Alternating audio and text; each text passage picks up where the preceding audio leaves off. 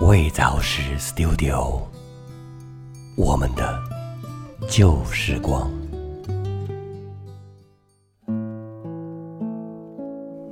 朋友你好，感谢关注未早时 Studio，我是小斐。本期主题是我们的旧时光。今天跟您分享的文章是来自郭红英的《父亲的船》。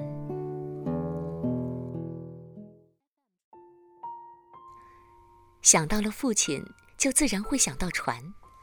打从我有记忆起，父亲就没离开过船。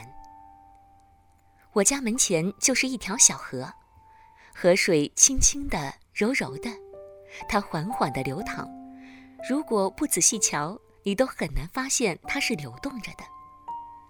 斜对着家门口有一个很老的河埠头，每一块青灰色的石条足有两米长，厚厚的。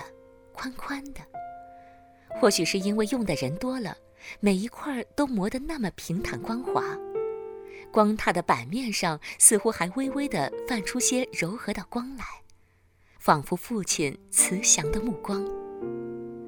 岸边有一棵同样很老的树，粗粗的枝干倾斜在河埠头上方，让人想起紧偎在父亲身边时，风雨中那把黑色的伞。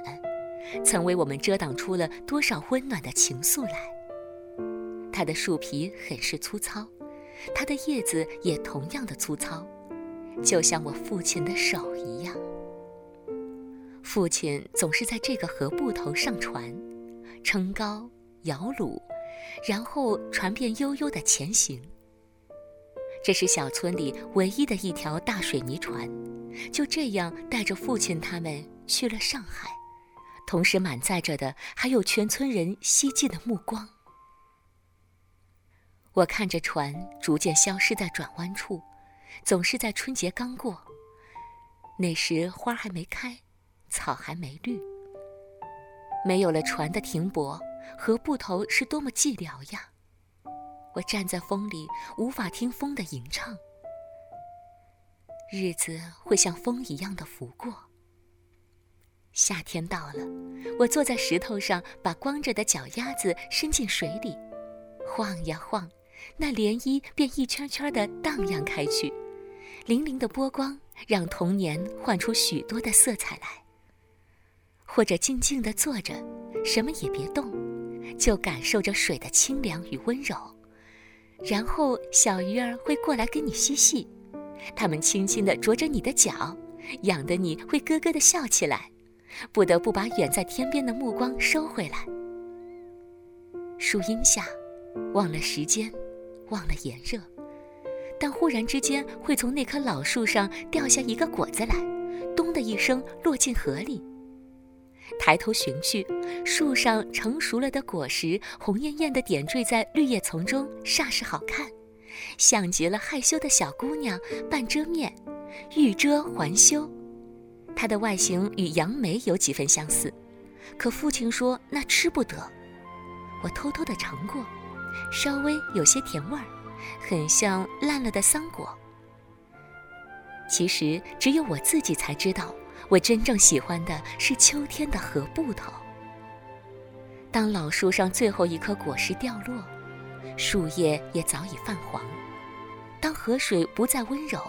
小鱼儿也不浮到水面上来时，我便天天坐在河埠头上望着，望着小河的尽头。于是有一天，小河的尽头缓缓地摇来了一条大船。夕阳下，那船竟通身变得金黄，温暖而华丽。它终于停靠在了河埠头，我的父亲便从船上下来。童年的记忆里，再也没有比看到父亲从船上下来更幸福、更温馨的那一刻了。父亲不仅给我带来了乡下罕见的大苹果，还带来了许多的奇闻异事。那时还在八十年代初，我还没上学，听父亲讲上海的黄浦江有多宽，楼房有多高，外国人头发有多黄，奶油冰砖有多甜。这些。都成了我梦里曾经最向往的。但是后来上海的木板生意不景气，父亲便改行做其他的，但依旧是以船为载体。不同的是，母亲也上船了，这样一坐就是十几年，风吹日晒，酷暑严寒，他们都是以船为家，偶尔回到岸上住几天。船对于他们来说，已经不仅仅是交通工具了。后来呀，母亲年纪大了，便不再上船，但是父亲还是不肯下船来。他的头发在风中渐渐白了。或许对于父亲来说，船比我想象中的还要重要的多。有些东西，好像已经融合在了一起。眼前，这条跟了父亲十多年的挂机船，也显得有些老态龙钟了。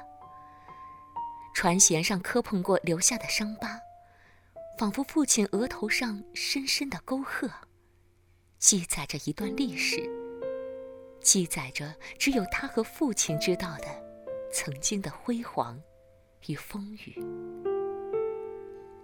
河埠头的老树不见了。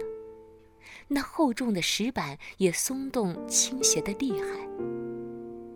父亲的船停靠在河埠头上，孤独而沧桑。